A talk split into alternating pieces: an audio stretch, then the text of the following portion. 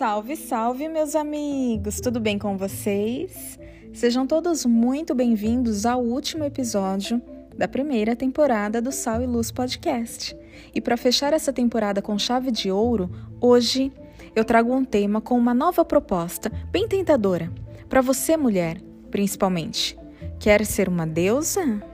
Hum? Que tal? Poder, fama, dinheiro, ser adorada, aclamada por todos. Hum? Interessante, né? Mas a verdade é que não tem nada de novo nessa proposta. Essa sugestão de empoderamento feminino, de tornar a mulher uma espécie de divindade, apesar de soar moderna, contemporânea, se a gente reparar, ela é tão antiga quanto a fundação do mundo. Se tornar como Deus foi a proposta mais sedutora que uma pessoa poderia ouvir, e ninguém conheceu a Deus tão bem como Adão e Eva. Então, quando Eva aceitou a sugestão da serpente, ela sabia do que se tratava aquela proposta. Ser como Deus era sinônimo de criar, de dar vida, governar, ser dono, Senhor, controlar todas as dimensões e ser adorado por todos. Não era de se resistir mesmo. Acontece que o delírio de ser igual a Deus é a raiz da decadência humana. Essa ambição insensata, né, repercutindo o grito de revolta no céu, foi a causa do primeiro pecado sobre a terra. A serpente, astuta como tal, não encontrou melhor argumento para levar Eva à desobediência do que prometer-lhe a igualdade com Deus, o empoderamento feminino. E atraída por tão grande promessa, Eva não hesitou. Burrela? Hum, não. Acredito que não. Ingênua? Sim, com toda certeza. E essa ingenuidade meio tola, né, e absolutamente materialista, está se reproduzindo com toda força no nosso tempo. E pior, a mulherada não está percebendo e novamente estão se rendendo.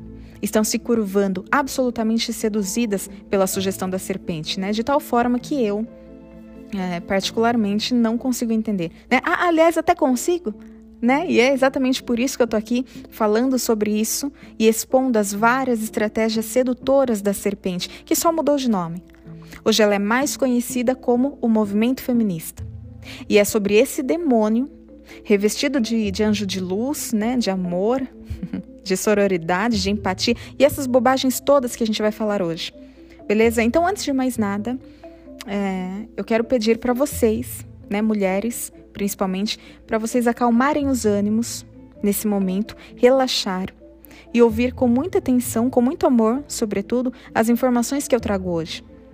Porque se você perguntar hoje para qualquer mulher, qualquer mulher, militante ou não, o que é o feminismo, a grande maioria delas vai dizer que é um movimento justo, né, que luta pelos direitos da mulher, pelos direitos civis, jurídicos, pela igualdade dos sexos. Né? Então, do ponto de vista das feministas, de uma forma genérica, praticamente todas elas acreditam nessa definição, ou seja, que existe uma opressão, uma desvantagem para as mulheres e que finalmente a sociedade precisa criar políticas públicas e intervir diretamente para que essas desvantagens é, diminuam. Né? Então, ouvimos frequentemente que o movimento feminista defende o direito da mulher trabalhar, é, de dirigir, direito de, de votar, né? como se isso fosse o movimento feminista. Acontece que não é. Esse é o discurso externo, bonitinho, que vendem para fora. Porque a espinha dorsal do movimento feminista, né, essa ideia de que a mulher é o sexo oprimido, é, politicamente falando, a revolução sexual. Né? O que, que é a revolução sexual? É o conceito de manipular desejos, é, vontades, sensações, fraquezas sexuais com finalidade política. Tá? Isso é revolução sexual. Então, o discurso interno, ou seja, aquilo que de fato fomenta o movimento é o discurso de controle através da falsa impressão de liberdade, tá? Que seria, é, na verdade, a libertinagem. Mas antes de entrar nesse assunto, vamos partir da seguinte premissa, né? Se a gente parar para pensar, o casamento, de onde vem o casamento? Exatamente de Deus. Foi Deus quem nos criou e que estabeleceu o casamento como sendo é, o ambiente seguro, né, onde nós podemos nos relacionar sexualmente, gerar filhos, criar família. Então, o casamento é de Deus. É uma coisa boa. Foi Ele quem criou e estabeleceu para alegria e proveito da humanidade. Qualquer ensino que vá contra o casamento se enquadra no que Paulo estava dizendo lá em Timóteo: é doutrina de demônios. E eu vou além, é o próprio espírito do anticristo agindo entre nós. O diabo sempre quis destruir as boas obras de Deus, e uma das coisas que ele vem tentando fazer é exatamente destruir o conceito da instituição do casamento, deturpar o casamento, corromper o casamento. Então, o episódio de hoje, pessoal, é mais do que uma discussão, né, que um simples ponto de vista, que uma mera constatação é mais do que isso. É um alerta. Casamentos, famílias, homens, mulheres estão se fragmentando por conta de uma ideologia. Portanto, é necessário um despertar coletivo. Mulherada que está aí se rendendo né, a essa sugestão diabólica de subversão disfarçada de poder, vamos ser mais ligeira, né? Vamos acordar, não é por nós. Nunca foi pelo bem da mulher. Portanto, nós não devemos nada ao movimento feminista. Absolutamente nada. Né? Fato é que o movimento feminista roga para si o monopólio das conquistas dos direitos civis que as mulheres desfrutam hoje. Né, o reconhecimento dos nossos direitos. Acontece que a maior parte das feministas desconhecem a realidade do próprio movimento que defendem. Né? Muitas acreditam, inclusive, que tudo começou lá na década de 60, né? mas foi bem antes disso. Foi num período em que a escritora Ana Caroline Campagnolo chama de protofeminismo. Ou seja, no seu livro, ela vai iniciar falando de um período que vem antes do que nós conhecemos oficialmente como feminismo. Né? Então, ela cita vários nomes aqui, mas com certeza um dos mais importantes é o da autora Mary Wollstonecraft, que contribuiu de forma significativa com o protofeminismo, através da sua obra Reivindicação pelos Direitos da Mulher, é, de 1792. Tá? Então, podemos dizer que Mary lançou as sementinhas do feminismo, né, defendendo ideias muito nocivas à sociedade, como por exemplo, né, a primeira delas é de que não existe diferenças naturais entre homens e mulheres. então você percebe que, que esse papinho de gênero, né, já começou lá atrás, há mais de 200 anos. Ai, porque é cultural, sim. É claro que é cultural, mas também é natural, né? Quer dizer, as duas coisas. Você tem um elemento absolutamente natural irrevogável que é claro que mulher é mulher por natureza. E sobre esse vetor natural acrescenta-se uma série de elementos culturais. Né? Então já começa por aí a, a distorção da realidade, né? começa querendo confundir a nossa cabeça acerca do, da, da natureza dos sexos. Né? E a segunda ideia é de que o Estado deve usurpar o dever da família na educação dos filhos, né? O que a gente já vê se concretizando fortemente nos dias atu atuais, né? Ou pelo menos uma tentativa. Então essa ideia, né, de que o Estado cuida melhor do seu filho, ele sabe que é melhor para as crianças, né? Ele educa de maneira mais eficaz, mais efetiva, faz parte do plano, né? Então aí a sementinha do engano foi lançada e vale ressaltar que quem criou as ideias que hoje pauta o movimento feminista não foram mulheres. Né? Os primeiros defensores e teóricos da revolução sexual são homens e não mulheres. Por exemplo, é, essa ideia né, da liberdade sexual, né, de libertinagem completa e total, é do Marquês de Sade, de 1790. Né? Nenhuma mulher pensou isso. Claro, né, porque não é doida. Que se eu sair por aí fazendo sexo com todo mundo, vai ser vantagem para eles? Prejuízo para mim? Né? Então, nenhuma mulher, ninguém pensou isso. Quem pensou na revolução sexual foi o Marquês de Sade né? Inclusive dele que vem a ideia de sadomasoquismo. E ela foi alimentada, por exemplo, por William Goldwyn, né, que era o marido de Mary. Então se percebe que tiveram mentes masculinas concebendo o feminismo lá no proto-feminismo. Então aqui a gente vê um movimento que manobra mulheres, mas que não tem uma origem feminina. E sempre com esse pensamento né, de desconstrução dos sexos para implementar a revolução sexual. Tudo com o objetivo de de empoderar mulheres? claro que não. Controle, poder, subversão. Não tem nada a ver com a gente, mulher. Falando português bem claro, um pouco se fudendo para mim e para você, tá? Aliás, para você ficar mais por dentro ainda do pensamento, para eles a gente nem existe, literalmente. Né? A mulher em si, ela é um objeto de causa, né, do feminismo. Quer dizer, é, qual que é a causa do movimento? A mulher né? Aí quando você pega a visão de uma mãe para o feminismo, né, que é Simone de Beauvoir, por exemplo, ela mesma diz que a mulher não existe, que a mulher ela é uma construção social. Né? Então, o próprio feminismo, que usa a mulher como objeto de causa, não acredita na figura da mulher. Né? Então, uma das coisas que vem acontecendo né, no decorrer da história é justamente a desconstrução do que é ser mulher. Tanto que a gente tem aí já há, há muitos anos e agora viralizou o fato, por exemplo, de quererem chamar a mulher de pessoas com vagina. Né? Então não pode nem mais ser chamada de mulher, porque na opinião da Simone, mulher é uma construção social. Né? Então isso já vai contra do que o movimento diz que busca. Né? O que, que ele busca? A defesa. A defesa de quem? A defesa da mulher. Mas a mulher não existe. Como que eu vou defender algo que não existe? Né? Então é evidente, pessoal, que o, o feminismo é um movimento político revolucionário que ele tem um fim. O feminismo ele tem um fim, ele tem um objetivo, e o objetivo do feminismo não é levantar mulheres. O objetivo do feminismo é desconstruir a figura patriarcal da mulher e enfraquecer a figura do homem. Sexualizar crianças, causar uma revolução sexual como um todo na sociedade e assim a gente destrói o padrão de quê? De família. Eis aqui um elemento fundamental. Né? Por quê? Porque família, gente, de forma bem superficial, vou falar sobre isso, tá? É, família é um pequeno núcleo que constrói riqueza. Então existe uma ligação direta entre família e propriedade privada, simplesmente por isso. Então, para destruir um, eu preciso primeiro começar pela raiz.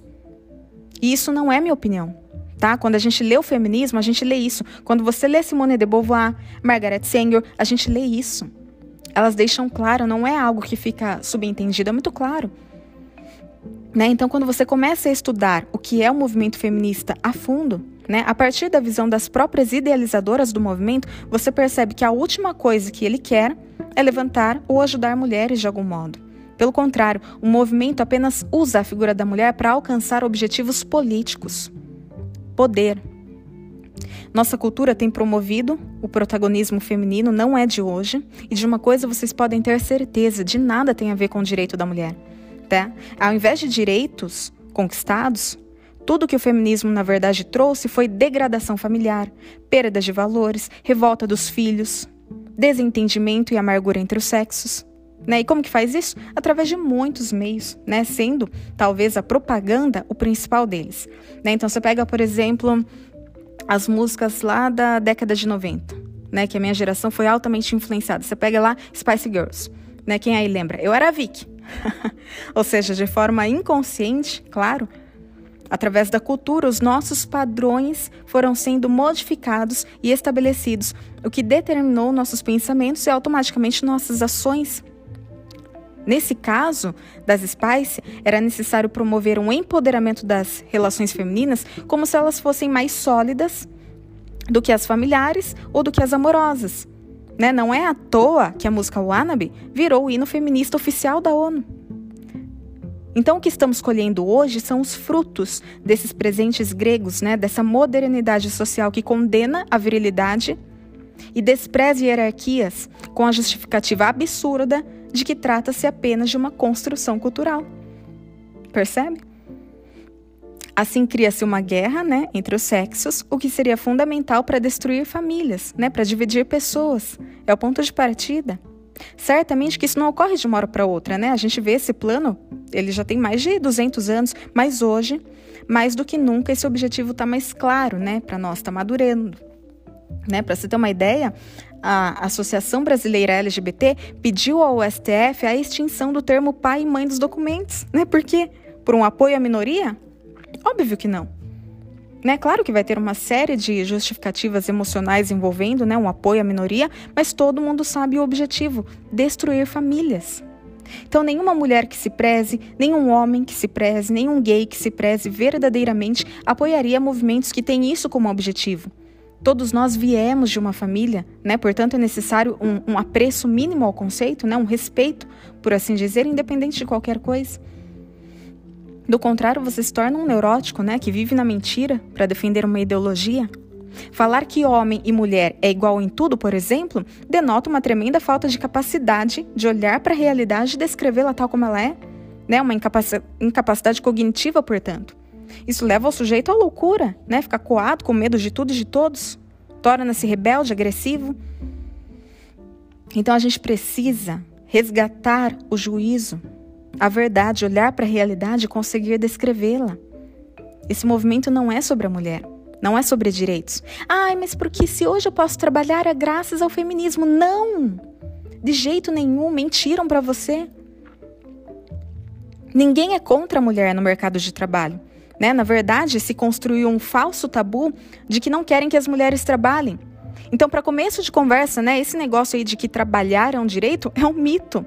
A verdade é que a noção de trabalho mudou muito né, durante a história. Então, embora já tenhamos muitos aspectos positivos relacionados ao trabalho, ele sempre foi visto como escravidão, como sofrimento, punição. A palavra labor no latim significa esforço, agonia, padecimento, ou seja, por muitas vezes na humanidade o trabalho foi relacionado a algo muito ruim. Então essa história, né, de que o feminismo conquistou o direito da mulher trabalhar é uma mentira. Os homens sempre trabalharam por necessidade. E até a Revolução Industrial, todo sinônimo de trabalho era relacionado a sofrimento, a força física. Né? E mesmo hoje, quantas pessoas estão no topo da pirâmide, podendo escolher trabalhar por vocação, né? fazendo aquilo que gosta?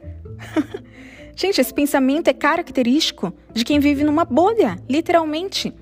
As pessoas trabalham primeiramente por necessidade para manter o pão de cada dia na mesa de suas famílias. Né? E por isso, por muito tempo, o trabalho foi um sacrifício realizado por homens. Então você vê que é o oposto do que tentam enfiar goela abaixo para nós, né? que nós fomos oprimidas. A verdade, pessoal, é que toda a sociedade construiu a ideia de que a vida da mulher vale mais que a do homem né? Porque ela é engravida, porque é, ela pode ter filhos. Então, dentro de uma sociedade, não é desejável que a mulher corra muitos riscos. Não é desejável que os filhos fiquem sem as mães para amamentar. Então, exatamente por causa da maternidade, né, que para nós é considerado bênção e para as feministas considerado escravidão biológica, exatamente por causa da maternidade, o valor da vida da mulher recebeu um, um up né, um bônus que afasta a mulher da zona de risco. Então, homens caçavam e mulheres coletavam, mulheres com trabalhos mais leves e homens mais pesados. Então, por muitos anos, a mulher não foi privada do mercado de trabalho, ela não foi proibida e sim poupada. Quem conquistou para a mulher os direitos de trabalhar foram os avanços tecnológicos, né? o, o progresso tecnológico, as guerras, as crises, as necessidades, além, é claro, da Revolução Industrial. Não foi nenhum movimento feminista, né, nenhuma marcha, nenhum movimento político que conquistou para a mulher o direito de trabalhar. Quando o marido não conseguia sustentar a família sozinho, a mulher trabalhava, né? Quem era pobre e precisava trabalhar, trabalhava, ponto. Então a mulher entrou no mercado de trabalho, né? E hoje muitas mulheres precisam inclusive ser a chefe da casa. Então a mulher precisa ganhar dinheiro. Ah, Jay, mas como que eu vou é, compaginar a feminilidade quando eu preciso fazer isso tudo? Né? Ah, então já sei. Eu vou largar meu emprego e vou cuidar da casa. Putz. Isso é uma ideia absolutamente estúpida, né? Por quê? Porque você precisa do, do dinheiro, né? Sua família precisa da contribuição financeira para casa. Isso não tem nada a ver, né? Não tem nada a ver uma coisa com a outra. O fato da mulher ter ido para o mundo do homem né, que antes ela só observava, e por tanto observar ela domina muito bem. Mas o erro dela não é ter adentrado no mundo dos homens, mas é que por ir lá, ela abandonou, abandonou o que ela já tinha, né? Ela abandonou toda a, instalação feminina para viver o mundo do homem. Aí que ela se torna o Carlão, né? O que que acontece? Você pega uma mulher, né, que que obviamente ela vê sobre ela um peso financeiro, né? Às vezes o marido está desempregado ou ganha muito pouco, né, para sustentar a família, e a mulher precisa, né? Afinal de contas é isso. A mulher é ajudadora e essa ajuda ela vem de inúmeras formas e uma delas, principalmente nos dias atuais, é a ajuda financeira. Ok? Então a mulher pensa: eu preciso trabalhar, né? Então preciso ser um homem. Pô, é aqui que a mulher se engana. É ela achar que precisa ser um homem para poder ser valorizada no mercado de trabalho, quando o ideal seria ela trabalhar como uma mulher e não querendo se tornar um homem. Né? Então é o seguinte: eu vou para o mercado de trabalho, mas a minha essência, ou seja, a minha inclinação natural para as coisas mais relevantes da vida, que é a família, o amor, o respeito, a lealdade, os filhos, o marido, eu não abro mão nunca. Isso é primordial na minha vida.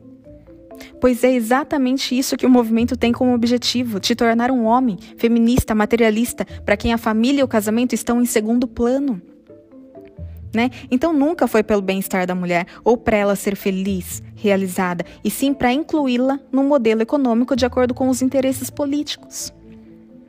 Percebemos isso quando ouvimos o, o, discurso né, de que a mulher vai se ver livre do marido ao trabalhar, enquanto na verdade ela, ela só está substituindo a submissão familiar pela submissão ao Estado, ao capitalismo, né, ao mercado de trabalho e assim sucessivamente. Então, nos discursos, conseguimos perceber que sempre tem algo por trás. Né? Quando elas defendem o direito da mulher a trabalhar, não fazem isso porque entendem que o trabalho enobrece, mas as causas exclusas disso é afastar a mulher do marido, dos filhos, da família. Né? Então, veja como é tudo muito articulado, né? muito delicado. Não existe nenhum problema na mulher trabalhar. Não é errado trabalhar, não é uma atitude feminista trabalhar, crescer, se destacar profissionalmente. Né? Ainda mais no nosso tempo, né? com tantas oportunidades e com esse privilégio né? de escolher trabalhar por gosto, por vocação. Né? Então, o problema não é o que elas vendem, mas sim as, mo as motivações, ou seja, o que está escondido por detrás. Né? Porque estão sempre apresentando uma pauta que vem revestida de coisas boas, né? escondendo objetivos obscuros. A Simone de Beauvoir, né, assim como outras idealizadoras do movimento feminista, conseguiram, através de propagandas, de frases prontas, de forma muito sutil, conseguiram fazer com que as mulheres acreditassem ser independentes pelo simples fato de poderem pagar suas contas e não dependerem do dinheiro do marido. Né? Então elas acreditam ser autônomas, donas de suas próprias vidas, pois decidem a sua roupa, né, seus horários, seus hábitos, sem que seus maridos possam interferir. Né? Afinal, ela é, ela é dona de si, né, empoderada, autossuficiente, não precisa estar abaixo da autoridade de homem nenhum. A verdade é que muitas delas, né, sem ter muita noção disso, apenas trocaram uma dependência por outra, uma autoridade por outra. Né? Quer dizer, elas não se submetem aos seus maridos, mas se submetem a um chefe. Né? Se o chefe manda chegar uma hora mais cedo, lá estão elas. Se falam que elas devem vestir com determinada roupa, sim, senhor. Né? Mas vai o marido que a ama, que a quer muito bem, pedir para ela trocar a blusa que o decote está inapropriado para a ocasião. Nossa! ah, opressor, macho, escroto. Imagina, você não manda em mim, na minha roupa, sou empoderada. Agora vai o chefe, o Estado. Se o patrão manda não ir de decote que lá não é ambiente, elas não veem problema algum em obedecer. Sim, senhor. Sim, senhor. Fica um pianinho. Cara, é para refletir. Quer dizer, o, o, feminismo trouxe a ideia confusa de que as mulheres são livres quando servem aos seus empregadores, mas são escravas quando ajudam seus maridos. Isso é um dos maiores enganos do nosso tempo. Né? Porque apesar da propaganda estar tá dizendo o contrário, se a gente olhar para a realidade, o marido, os filhos, a família querem o nosso bem com certeza muito mais do que qualquer instituição por aí. Aliás, observar essa realidade foi o que, foi o que me motivou a falar sobre isso. Né? Quando eu vi que o movimento denegria a figura masculina, a virilidade, eu comecei a me questionar, mas por quê? Mas como assim? Né? Observando os homens ao meu redor, eu percebia que aquilo não tinha coerência com a realidade, né? E aquilo começou a me incomodar. Eu sou amada, protegida, instruída por homens a vida toda. E até mesmo meus amigos, né? Quando eu olho para os meus amigos que se tornam pais e constroem uma família, eu olho para eles e penso: caramba, eles são pais maravilhosos, dedicados à mulher, à família. Então eu jamais faria parte de um movimento que exclui de alguma forma aqueles que me cuidaram, me protegeram, me amaram a vida toda, não fazia sentido algum para mim. Então reflitam, mulheres. O movimento não trabalha para que a mulher possa viver feliz, não é para o seu bem-estar, não é para que você busque sua vocação. É tudo por poder. É para que você possa ser útil ao Estado e para isso acontecer é necessário destruir primeiro o conceito família.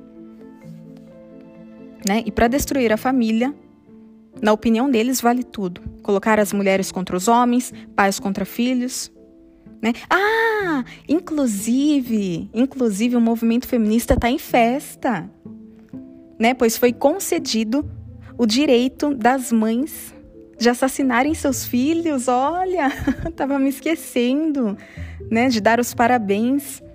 Pois é. Tribunal Constitucional colombiano decidiu que a interrupção da gravidez não é mais crime, né, durante as primeiras é, 24 semanas, né, ou seja, seis meses, se não me engano. Né? Que legal! O sacrifício humano foi concedido na Colômbia. Parabéns, pessoal. Mais um tabu quebrado. Ai, uma doideira, gente. O que as pessoas são capazes de fazer por dinheiro, por poder, é algo realmente inacreditável. Né? Por isso eu precisava trazer esse tema, né? Não me aprofundei muito porque é muita informação, mas eu acho que deu para a gente ter uma ideia, né, do que, que essa desconstrução cultural significa, tá? Eu não sou contra o questionamento. Aliás, eu acho que é uma das coisas mais sensatas a se fazer, questionar tudo, olhar por outro ângulo, né, cogitar novas ideias, outras possibilidades. Mas por que isso? Por que aquilo? Você só chega no saber concreto fazendo as perguntas certas. Né? E se eu tô aqui hoje falando sobre isso é porque eu fiz muitas perguntas. E busquei pela verdade. Questionei tudo. Tá? É isso que a gente deve fazer antes de ir abraçando tudo que se apresenta com roupagem de bondade, de luz. Perguntar, questionar, buscar pela verdade acima de tudo. Por que, que tem que ser assim? Por que, que a figura da mulher existe? Como que foi construída? Por que, que a figura do homem existe? Por que, que eles são excluídos do movimento? E então, com muita honestidade, concluir se é relevante uma desconstrução ou não. Né? Porque a gente precisa se atentar ao seguinte: uma desconstrução só faz sentido quando o destino para o qual essa nova cultura está me levando é mais seguro, é mais promissor, mais afortunado, né? mais esperançoso para todos, mais belo, mais justo, de fato. Porque a desconstrução pela desconstrução em si não faz sentido algum. Né? Só faria sentido uma desconstrução se eu quero levar as pessoas para algum outro lugar. Então eu tenho que deixar claro qual é esse outro lugar.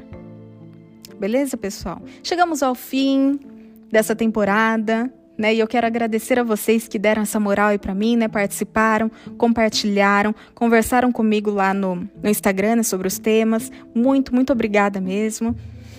É, eu fico feliz, né, de saber que foi útil de alguma forma, né, para abrir os olhos das pessoas, né, é, ao que realmente importa, que no final das contas são as almas, né, é a família. E quando a gente defende a família, nós defendemos a liberdade individual, defendemos cada serzinho que compõe aquela família, tá? Independente de cor, é, sexo, classe social, qualquer coisa. Né? Portanto, defender a família é defender a minoria, porque a menor minoria que existe é o indivíduo. Não é à toa que o primeiro mandamento é amar a Deus e amar ao próximo, independente se o próximo é, é homem, mulher, é preto, branco, vacinado, não vacinado, não importa. Qualquer movimento, qualquer movimento político que surgir tentando nos colocar uns contra os outros, nos dividir, podem ter certeza, é uma ideologia, uma tirania disfarçada de justiça. Abram os olhos. Beleza? Um beijo, meus amigos. Muito obrigada por tudo. Até a próxima temporada, se Deus quiser.